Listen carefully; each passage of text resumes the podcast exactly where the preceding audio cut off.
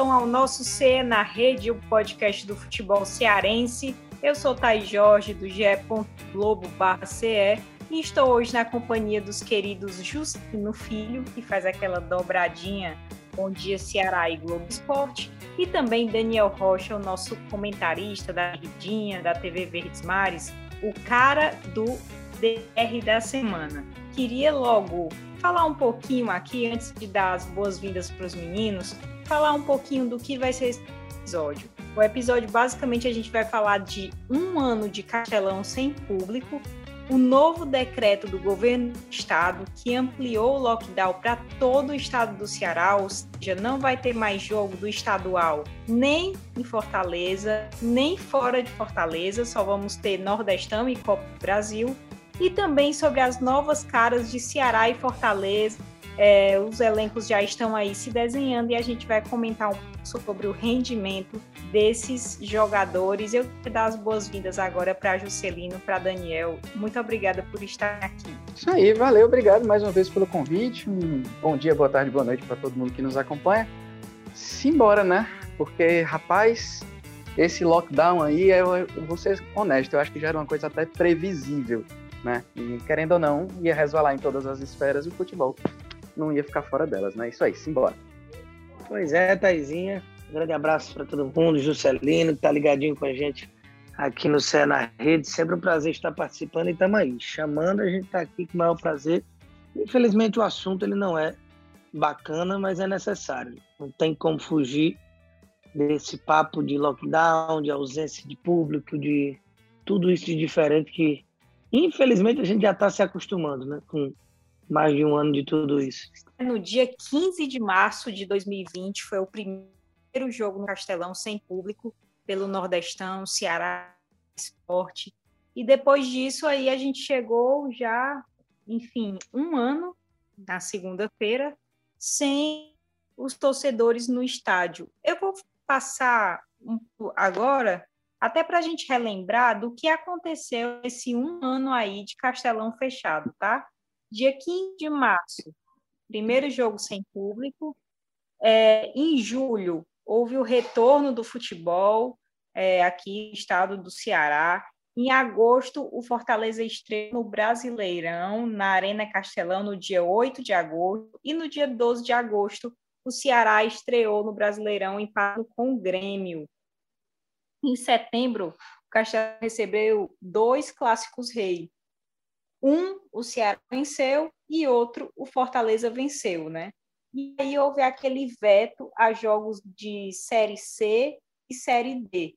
Eu acho que todos lembram, claro, houve um grande, uma grande repercussão, porque Ferroviário e os outros times reclamaram muito, mas enfim, pararam de jogar na Arena Castelão. Em outubro, Fortaleza conquistou o bicampeonato estadual com Rogério Ceni. Em novembro, houve a estreia do Marcelo Chamusca, né, contra o São Paulo. Em dezembro, reencontro do Ceni com Fortaleza, aquele Flamengo e Fortaleza.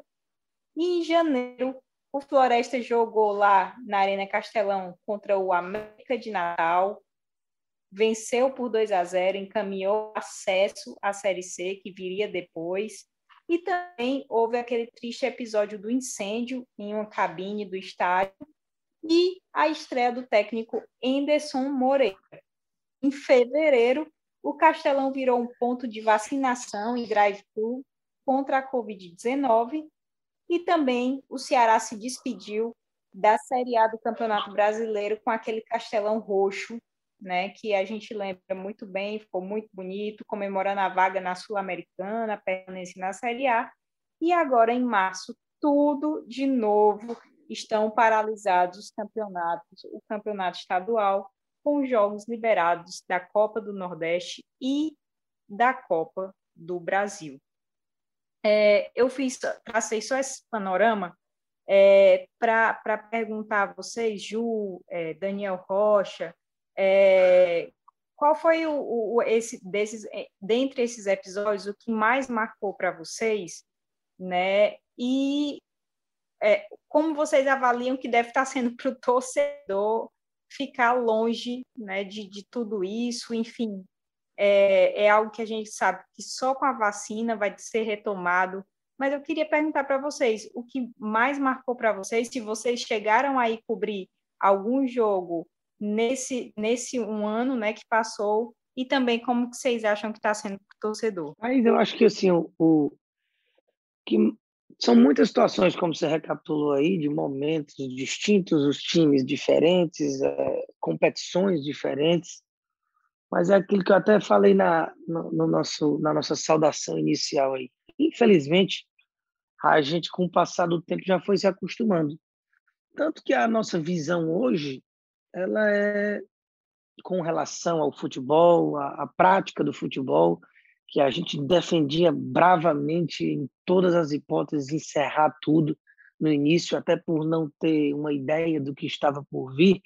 Hoje, por a gente se acostumar aos eventos esportivos, tantos testes, eh, os casos em atletas normalmente assintomáticos, 10 dias está todo mundo de volta.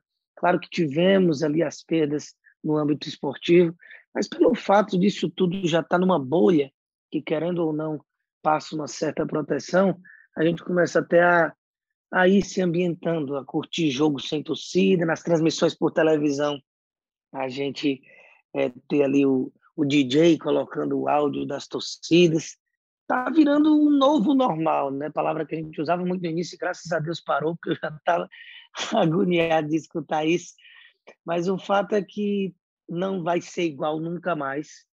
A gente está passando por uma transformação, vivendo um momento da história mas eu acho que o que mais marcou, para responder sua pergunta, justamente pelo fato de, desse costume que a gente criou, foi o primeiro, o jogo Ceará Esporte, porque ainda estava a gente relutando ao que estava acontecendo no nosso estado. Eu lembro muito que na rádio, antes desse, dessa rodada que acabou fechando os portões contra o esporte, a gente ouviu tanto o Marcelo Paes, presidente do Fortaleza, como o Robson de Castro, presidente do Ceará. Não podemos parar tudo com tanta coisa envolvida, já estava com ingresso vendido e tudo mais. E hoje, com 12, mortos, 12 mil mortos, né? já no estado do Ceará, mais do que isso até, a gente fica se perguntando será que não dava para ter brecado antes, mesmo sem nenhum caso no nosso estado? É, tivemos um Ceará e Vitória três dias antes, pelo jogo de ida da Copa do Brasil, num castelão que teve ali 20 mil pessoas, mais ou menos, se eu não estou enganado. Será que sem isso aí a gente não poderia ter estado numa situação menos caótica? É, o pensamento na época de que era para continuar jogando, que não era nada, e está aí o resultado que a gente está vendo hoje. imagina se tivéssemos um castelão com umas 30, 35 mil pessoas, como era a expectativa nesse Ceará e esporte, que foi de portões fechados. Então, aquilo ali marcou muito. O seu início de transmissão, que eu vi pela TV só, não fui para o estádio em nenhum momento desse período, e de a gente ver o técnico falando, a diretoria gritando da, dali da área prêmio, né, do, da arquibancada, foi o início desse tal, desse novo normal, então impactou bastante. É, eu acho que eu, eu concordo com praticamente tudo que o Daniel falou, cara, porque assim, teve o primeiro jogo, né, do, do tal do, do novo normal, que eu também não aguento mais ouvir esse negócio, mas teve o último jogo, né, do, do período anterior com torcida. E eu acho que é isso que fica muito na cabeça do torcedor, porque assim, naquele momento, último jogo sem torcida, quando é que iria ter torcida de novo dentro de um estádio de futebol? eu acho que naquela época ninguém jamais poderia imaginar que um ano depois a gente ainda não teria torcida no estádio. E, enfim, a gente sabe da importância do torcedor uh, uh, que está de fato frustrado por não poder acompanhar o time em loco, é fato. Torcedor que vai para estádio está frustrado, está com saudade, é fato. Mas eu acho que a maioria entende que nesse momento não rola, que é uma preocupação sim de todo mundo, todo mundo tem que fazer a, a sua parte e tal. E é como o Daniel falou, cara, se tivesse tomado essa decisão antes, se tivesse fechado um jogo antes, se tivesse uh, uh, aplicado um lockdown por mais tempo, ou então tivesse aplicado um lockdown antes, nossa, é, é, é, é um e se que vai ficar sempre na cabeça de todo mundo e tudo mais. Mas Daniel, eu vou ser muito honesto, eu espero que volte sim. Você falou que nunca mais ia mudar, eu espero que mude de novo, cara. Que, que realmente se resolva, que, que a, a, galera volte. Não, pela, pela, pelo amor de Deus, Justo, eu não estou aqui dizendo que nunca mais vai ter torcida, não. Inclusive, eu espero que volte o quanto antes, quando a gente estiver vacinado. Eu digo assim que igual, eu acho que em aspecto nenhum do mundo a gente vai ser, né? É, todas as guerras que o mundo passou é deixaram marcas, a própria gripe espanhola. Então, assim, o cumprimento das pessoas hoje, você só dá aquele soquinho, aquele abraço. Assim, lógico que vai ter, mas dificilmente, cara, a gente vai conseguir, mesmo com todo mundo vacinado e isso superado, voltar a viver igualzinho do jeito que a gente vivia. Acho que algumas sequelas ficarão, infelizmente. Isso, isso é verdade, isso é verdade. Acho que o psicológico não vai ser o mesmo né? Para quem, principalmente para quem viveu, né? Daqui a, sei lá, 100 anos, não sei como é que, que a galera vai estar tá lá na frente. Mas quando voltar, e se tudo der certo em breve, né? Quando tudo voltar ao, ao que era antes, uh, acho que o psicológico vai demorar um pouquinho para voltar ao normal. Mas, assim, acho que para mim o que marcou foi o antes. O antes de começar tudo isso. Né, que era aquilo que a gente estava acostumado, era o que a gente imaginou, sei lá. Eu lembro que, é, é, por exemplo, uma coisa que passava muito na minha cabeça, o, o, egoísmo, o meu egoísmo de ano passado, eu faço aniversário em setembro. Eu ficava pensando assim, poxa, será que em setembro eu vou fazer meu aniversário convidando pessoas e, e tipo, a gente vai poder fazer alguma coisa? Como será que vai estar o futebol em setembro? E a gente está em, em, março de, do ano seguinte e continua tudo do mesmo jeito, né? Tá piorando, no caso. Mas, enfim, é isso, que, que as coisas se arrumem em breve porque como era antes faz falta. Mas a gente sabe que hoje não dá para ser como era antes, né? E o detalhe ainda mais, infelizmente, rapaz, tudo que está pontuando tem que dizer que é, não era nossa vontade de falar, mas é o que está acontecendo, é porque a gente nunca viveu um momento tão bom, inclusive de forma simultânea, no nosso futebol. Você tem um ferroviário, Exatamente. você tem um ferroviário bem, né, na terceira divisão, até o próprio Floresta vai jogar a Série C também. Ceará e Fortaleza, o terceiro ano seguido juntos na Série A, o Ceará indo para o quarto. É, isso, é, isso, é, isso é muito positivo. E aí, esse ano, é, é, o, Fortaleza, no ano passado, quando jogou a Sul-Americana, pôde ter o Castelão lotado. Né? O Ceará vai jogar uma fase de grupos e reforçado, com condição de disputar realmente, não só participar da competição, e não vai ter torcida, cara. O torcedor não vai poder viver de perto esse momento, fazer a festa, mostrar para os times da América do Sul a força aqui da nossa região.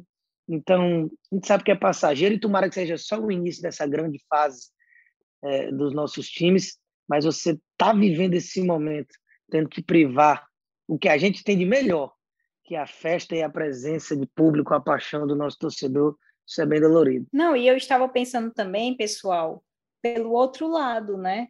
É, Ceará e Fortaleza, eles, eles é, atravessaram essa pandemia, é, conseguiram atravessar dessa forma que vocês estão falando, né? Com crescimento, com evolução, até porque já vinham se, se comportando muito bem, né?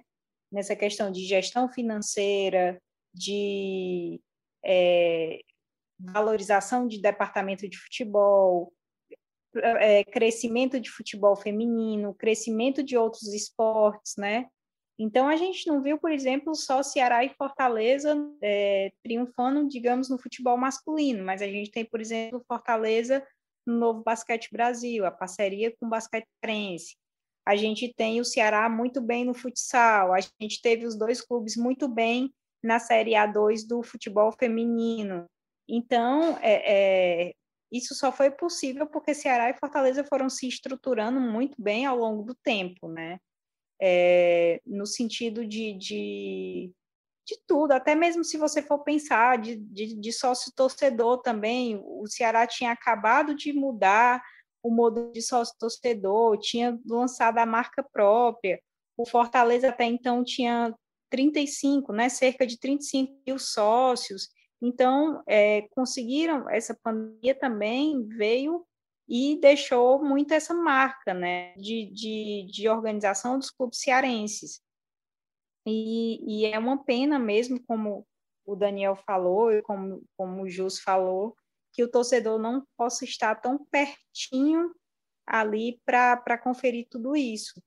Tanto é que a, própria, a própria saída do Rogério Senna, né, ele tinha dado uma entrevista falando que é, não queria se despedir do Fortaleza sem, sem a torcida, né? Sem a torcida estar tá vendo ele. E foi justamente o que aconteceu. Ele foi para o Flamengo e não viu o Castelão lotado, assim como o Enderson e Chamusca chegaram e não viram, assim como o Guto Ferreira também, que teve um grande ano com o Ceará, é, o Vina, que teve um grande ano com o Ceará também, e isso tudo longe da, da torcida, né? E, e, é incrível, assim, é, pegando esse momento, para falar também de como a gente vive hoje um esporte, um futebol e os outros esportes muito pautado também pelas redes sociais. Né? Então, assim como o nosso contato com o torcedor aumentou muito nas redes sociais, eu não sei com você, mas é, comigo, com, com a gente que faz o GE. Globo, é, o contato com o torcedor agora é basicamente pela rede social, ele dá aquele pitaco, ele dá alfinetada, ele elogia, e é justamente assim com os torcedores, né? É, vai lá no, na rede social, comenta, compartilha, é, valoriza, ou então cobra um pouquinho, e, e, a gente vai mudando a forma de não só fazer jornalismo esportivo também, como ter essa visão é, mais geral de, de relação de torcida com os jogadores. É, eu fico é, eu, eu, tenho me impressionado muito com, com não só com, com, as novas relações que estão se formando, mas como a nossa cabeça mesmo precisou se adaptar com o momento, né? Porque culturalmente a gente tinha essa da proximidade, né, Juscelina? A gente é, a gente chegava no Castelão e a gente não, não subia para a cabine de imprensa, né? A gente ia basicamente ali para as bilheterias do Castelão fazer o pré-jogo, né? Então é uma coisa que eu sinto muita, muita, muita saudade, que é de chegar no Castelão, de ficar fotografando os torcedores, as famílias, né? De fazer aqueles vídeos da, da chegada, da saída, enfim. E aí a gente agora vive como o Daniel tá falando, né? Assim, o soquinho na mão, ou então os dois metros, as duas pessoas de máscara, enfim. É, eu acho que é, é, algo que a gente ainda vai ter que lidar, por mais que a vacina venha, né? Mas ter que lidar com essas, essas questões mesmo psicológicas até que vão ficar, né? Essas, essas, enfim, essas marcas que a gente sabe que, que, que muitas pessoas vão ficar, não de perda de parentes e tal, de familiares, de amigos, mas também dessa nova rotina que se construiu. Eu estou falando demais, mas aí eu vou mudar aqui um pouquinho do tema. Não, não muda não, muda não, muda não, muda não, muda não, muda não, muda não, porque à medida que tu ia falando, primeiro que bateu uma nostalgia pesada aqui desse negócio de ir para estádio, que na época que eu era do, do Globoesporte.com, hoje já é Globo, era, era esse o costume, né? A gente ia bastante para jogos, Ave Maria, era um, era um negócio absurdo o contato com a torcida, absurdo de bom, né? Mas assim, Thaís, uma coisa que tu tinha falado, é, é, que eu estava querendo pontuar, era sobre a questão dos sócios, né? Porque a gente fala tanto de torcida, e Ceará e Fortaleza estavam num crescimento tão grande em relação a sócio-torcedor, que assim, eu não tenho os números agora, mas certamente baixou baixou por motivos bem óbvios, né? E eu acho que é, é, todos os clubes, em relação à bilheteria, principalmente, tiveram prejuízo econômico nessa temporada. E eu lembro de uma matéria, o Daniel talvez até me ajude com a memória dele. É, teve uma matéria no GE. Globo que foi sobre o Palmeiras, que o Palmeiras tinha embolsado 200 milhões em premiação na temporada, mas que apesar, né, mesmo com, com todo esse montante, toda essa grana de Libertadores, Copa do Brasil e tudo mais, é, é, a ausência da grana vinda da bilheteria tinha sido um, um, um soco no estômago, assim, para o Palmeiras. E aí a gente fala, o Palmeiras. O Palmeiras que venceu é. duas competições nessa temporada, que ganhou uma grana enorme, sentiu um soco no estômago por conta da ausência do, do dinheiro com bilheteria. O Flamengo vai ter que vender jogador também para poder equilibrar um pouquinho ali as finanças, porque todo mundo teve prejuízo. E a gente está falando de Flamengo e Palmeiras, citando Flamengo e Palmeiras aqui agora como exemplo. Imagina quais são os dribles que Ceará e Fortaleza têm que fazer, né? tiveram que fazer para poder manter salário em dia. A gente sabe que, que os dois têm essa condição hoje bem mais organizada, o que é fantástico, né? Seja para o torcedor ficar contente, seja para trazer jogador bom e tudo mais. Mas assim, imagine os dribles que Ceará e Fortaleza que tiveram que fazer. E a gente está falando só de bilheteria. Imagina tudo aquilo que, que acarretou né, com, com, com essa ausência de torcedor. Enfim, era só isso. Muito obrigado pelo espaço. Jus, eu peguei aqui, eu estou olhando aqui, a gente está gravando na sexta-feira pela manhã, dia 12 de março, tá? Então, nesse momento, o Fortaleza está com cerca de 12 mil sócios e o Ceará com cerca de 22 mil sócios, ou seja, o Ceará com 10 mil sócios à frente do Fortaleza. Mas, sem dúvida, é um impacto muito grande, ainda mais considerando que os jogos de Ceará e Fortaleza eram sempre de Castelão lotado, né? Ou quase lotado, né, Dani? Sem dúvida nenhuma, né? O impacto ele não tem como ser negativo. O Celino citou aí o time que mais ganhou em premiação no, no Brasil, né? O Palmeiras ganhou o Paulista, a Copa do Brasil e a Libertadores. E ainda assim, e sendo o Palmeiras com toda a receita que tem, é muita dificuldade. Claro que também o Palmeiras tem que pagar um elenco muito mais valoroso do que o, o Ceará, por exemplo, Fortaleza. Mas é exatamente a boa gestão que você, quando estava falando, Thaís pontuou, que faz com que os nossos times, mesmo com todos os problemas que qualquer time do mundo está tendo durante a pandemia, principalmente com o problema do match day, né, da ausência de tudo que é faturado durante um dia de jogo de futebol no estádio, eles se prepararam muito bem. E desde o ano passado, quando a gente fala dessa questão de gestão, de que Ceará e Fortaleza, tanto um como o outro, eles são espelhos para o Brasil. Foram um dos pouquíssimos times que não atrasou salário em momento nenhum. É, isso aí vem, vem, lá de trás. O Fortaleza de Luiz Eduardo Girão, que emprestou dinheiro do próprio bolso, tirou o time da Série C, o que melhora demais as receitas e a continuidade do Marcelo Paes. Ceará também lá de trás com Evandro Leitão, com a organização das dívidas que o Ceará tinha bastante, até não ter mais dívida nenhuma, viver de superávites ano após ano e esse ano, por conta da pandemia, logicamente, foi o primeiro ano da gestão do Robson de Castro que não teve a questão do superávit, mas ainda assim, graças ao que tinha em caixa, a boa gestão feita, o time não passou nenhum perrengue, não precisou demitir nenhum funcionário, coisas que a gente vê aí de gigantes do futebol brasileiro atrasando salário e, e tendo que demitir gente. Nossas equipes se prepararam bem.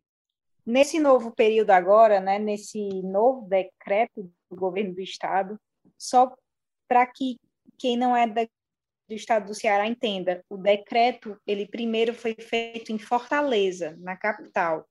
Então, os jogos do Campeonato Cearense estavam ocorrendo na região metropolitana de Fortaleza ou nos estádios do interior.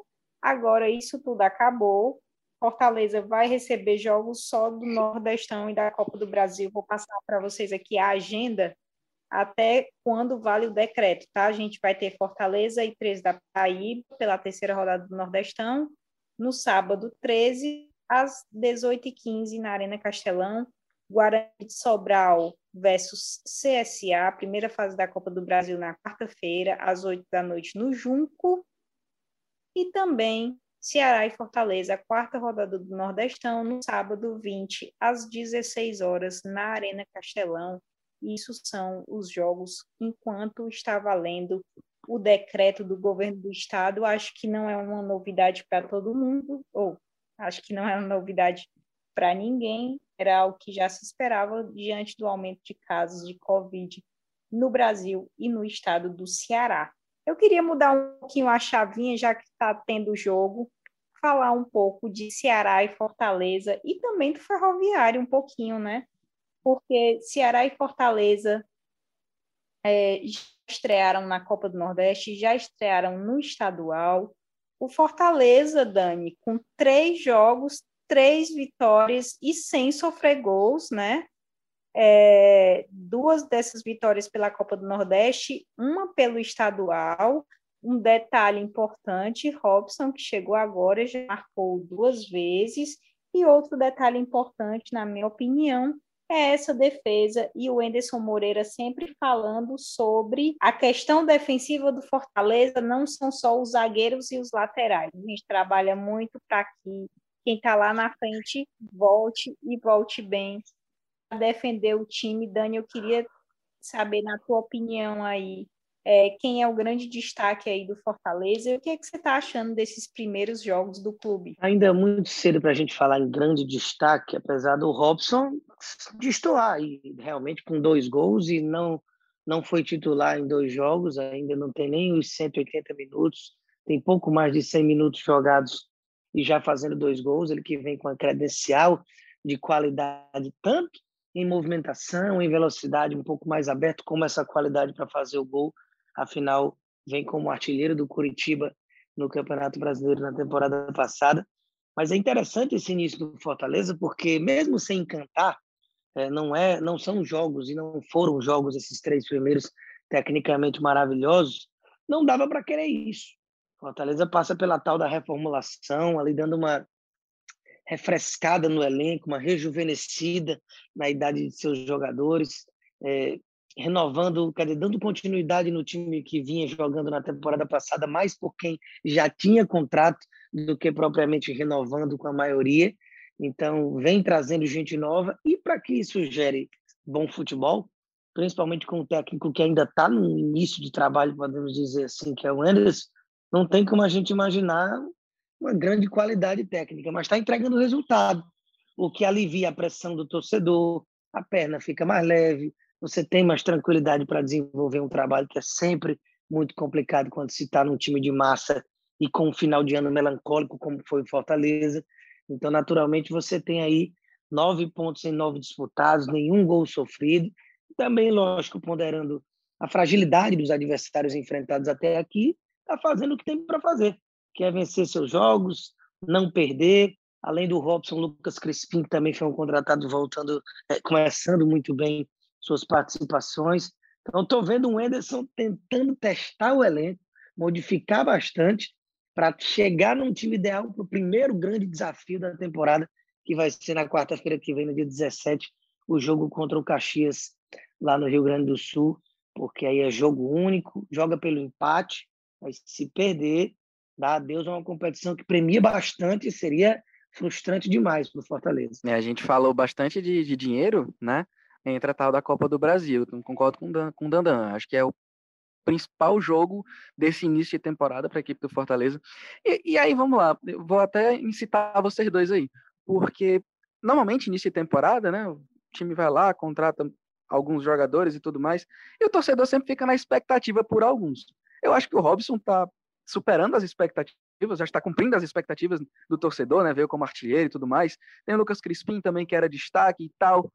Mas eu acho que o torcedor deve estar tá pensando assim, cara, e se o Pikachu vier? Pikachu não estava num momento muito bom no Vasco, ok. Mas assim, já teve seus dias de glória, né? Mais até do que os dias de luta, enfim. Mas teve muitos dias de glória vestindo a camisa do Vasco. E assim, eu imagino que na cabeça do torcedor do Fortaleza, a expectativa em cima do Robson e agora a expectativa em cima do Iago Pikachu são enormes. E, e é isso, cara. Por mais que não esteja com o futebol na ponta dos cascos, tá entregando resultado. É isso. Tipo, dá tranquilidade, pra, principalmente para esse, esse, começo de temporada. Mas, assim, é, é, o que o Robson tá mostrando agora, como o Daniel falou, não foi titular no primeiro jogo, acho que foi titular no segundo, mas, enfim, acabou substituído. Em, não sei, não, não tô com o TR aberto. Mas é, é, a expectativa que ele tá criando em cima do torcedor é enorme. E se vier Iago Pikachu, eu considero uma baita contratação para a equipe do Fortaleza. Sem dúvida nenhuma, Juscelino. A gente tem o Pikachu aí com uma carreira bem interessante, desde o Paysandu até o Vasco, que ele está por lá em 2016, se eu não estou enganado, né? Isso, 2016, então, exatamente. Isso. Então vem, já teve grandes momentos, e no ano passado, cara, até falei na, no nosso programa da rádio ontem, que o Vasco se assemelha muito ao Cruzeiro quando caiu, que é difícil você pontuar alguém que foi bem. Então é complicado até você crucificar alguém de um time que está tão bagunçado internamente que o rebaixamento já era certo. Então acho que ele foi mais um dentre um bolo ali de, de uma equipe muito desorganizada nessa temporada passada, que não tem como dizer assim, ah, não jogou nada. Realmente não jogou, assim como o próprio David, que veio e hoje é titular do Fortaleza e não fez nenhum gol no Brasileirão pelo time do Cruzeiro, que por lá passou o Rogério também quando foi rebaixado. Então a expectativa é enorme. Ele vem tanto para uma lateral direita como para jogar também mais aberto, numa segunda linha, até no meio-campo. Ele dá muitas opções para o time do Fortaleza e, e é para o torcedor se animar mesmo. E vem como sendo uma, uma opção massa para o Cartola também, viu? Também. E eu acho que vem, vem como uma ótima opção ali para a ponta, né? É, o Fortaleza já tem aí o, o, lateral direito, já tem o Tinga, não é? E agora o Daniel Guedes também, não é isso?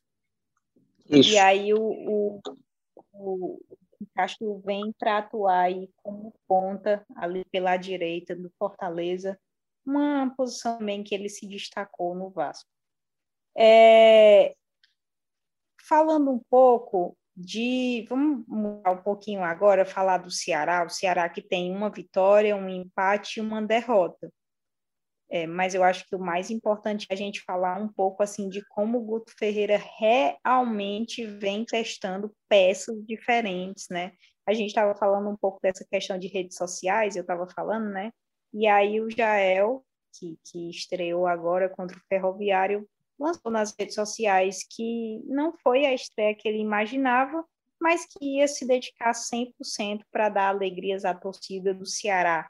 O Ceará que tem ali uma briga, né, o, o Dani, ali do, do centroavante, o Jael, o Felipe Vizeu, é, tem também o Clebão, e vai se desenhando um ataque mais interessante se você comparar com o ano de 2020 desses jogos aí que você viu do Ceará, eu sei que é cedo, como você falou, mas o que é que você destaca mais é, desse time? Pois é, foi até assunto de DR da semana, a questão dos três centroavantes do Ceará, que, que pelo menos nesse início vão brigar ali, a tapa, a pontapés, porque vai ser preciso uma disputa acirradíssima para quem vai ser o titular.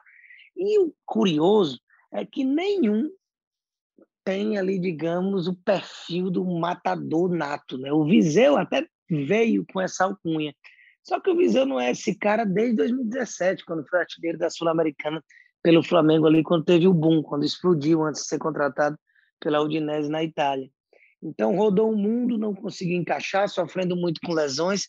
E eu coloquei até no DR da semana o Viseu como, a priori, eu acredito que a vez é dele.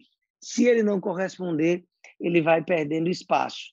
Então, ele não está correspondendo ainda, realmente está devendo muito futebol, deve ainda ter algumas oportunidades aí começando o jogo, mas o Jael vem se esforçando muito, como ele disse.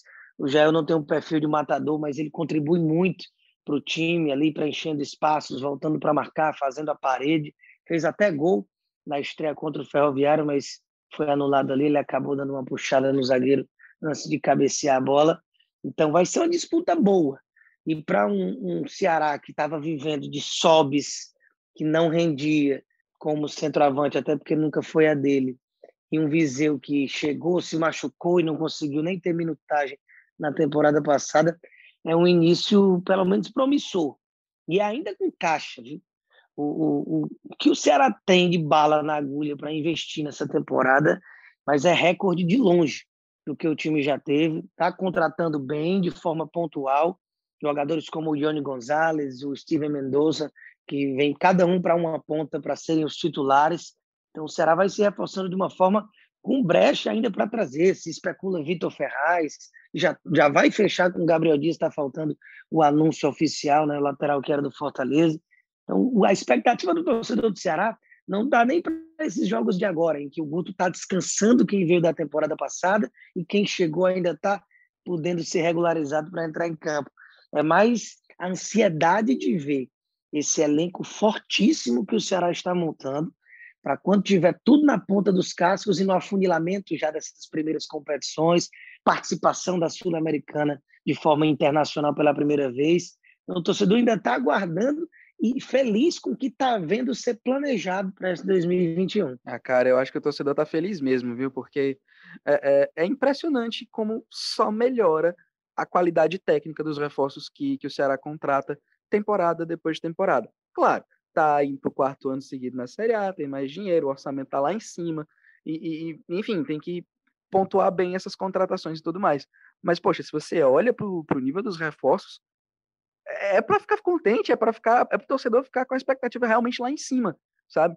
E, e tu olha três nomes, pô, Felipe Zeu, vai, teve seus dias de, de glória também, né? O Jael e tudo mais, mas eu acho que para esse início de temporada, eu lembro até que, não sei se foi um podcast atrás, dois podcasts atrás, enfim, é, eu tinha comentado com vocês, tu vai lembrar, Thaís, que Felipe Zeu ainda ia dar muita alegria para o torcedor do Ceará nessa temporada nova mantenho o meu discurso. Eu concordo com o Dandan, acho que a, a vez é dele ali para ser camisa 9. E, cara, eu, eu realmente aposto que, que, que vai dar bom para o Viseu nessa temporada. Eu, e aí é, é, feeling, feeling que vem, não sei de onde, mas vem. Mas, assim, é, é, por mais que tenha no, no, histórico agora, né, uma derrota, um empate, uma vitória, cara, o time tá. É o, sei lá, é o segundo time, é o segundo time e meio, assim, do, do Ceará, né? Tem, Vina estava assistindo o jogo da arquibancada da vez passada, na, na última, no último compromisso do Ceará. Tá todo mundo, os, os principais jogadores estão tudo de férias. O pessoal tá voltando agora. Calma, torcedor. Tipo, se tiver alguém um pouco mais aperreado nesse início de temporada, vai na paz, vai tranquilo. Porque, enfim, quando tiver todo mundo realmente no, no auge do negócio, aí é que o torcedor vai poder cobrar o bom futebol caso o time não apresente. O que é bem difícil né? Porque, enfim, tanto todo mundo bem, na teoria, vai jogar todo mundo bem. Mas isso é só teoria, a gente sabe. Mas eu acho que esse começo de, de, de temporada do Ceará não é para ficar com raiva, não é para ficar dando murro em ponta de faca, não. Acho que é extremamente normal. O Guto tá testando muita gente. Porque, enfim, né? Tem que testar mesmo. Início, não, não teve pré-temporada. Acabou a Série A já começou o, o, os próximos compromissos de 2021 é, é, é loucura, eu acho, que, que haja algum torcedor que esteja com raiva, com, cobrando mais do que deve. É normal, é normal para a gente, temporada é absolutamente normal. O que vem por aí, acho que vem melhor ainda, muito em relação a, a, a, até a temporada anterior. E a gente tem também o Ferrão, né? O Ferrão que venceu é, a primeira fase do Cearense, está na Copa do Brasil, conquistou a vaga, né? E também venceu agora o Ceará nesse clássico da paz, com gol ali no finzinho, é, e comemorou esse resultado. A gente ainda não sabe como é que vai ser o restante do estadual. É, a gente precisa esperar o desenrolar dos fatos, enfim, está muito complicada a situação na Covid, mas claro, a gente vai acompanhar tudo isso em die.globo.ce, no Bom Dia Ceará, na Verdinha, na TV Verdes Mares, enfim, onde nós estivermos, a notícia vai estar também. É, eu quero só agradecer ao Ju, a Daniel, por esse debate tão bom, é, falar que estamos juntos, é, e agradecer a vocês também. Se tiverem algum recado para mandar, esse é o momento. Então, só, só para pontuar a respeito do Ferroviário, para a gente fechar, é um time que trouxe o Diá né, para comandar. Já no, em janeiro teve a, a Fares Lopes, do ano passado ainda, né, disputada só agora nesse ano. Aí o Ferroviário ganha Fares Lopes, ou seja, se carimbando já na Copa do Brasil desse ano já, onde já tem até confronto definido e vai entrar em campo na semana que vem. Você tem ele campeão dessa primeira fase do estadual, que é onde dá para os times que não são Ceará e Fortaleza disputarem algo e brigarem por algo grande, por esse título simbólico. Então, já está na Copa do Brasil também do ano que vem. Está no terceiro ano de Série C.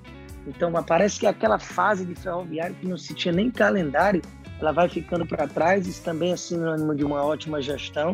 O que vier para o Ferroviário agora nesse início de temporada já é considerado lucro.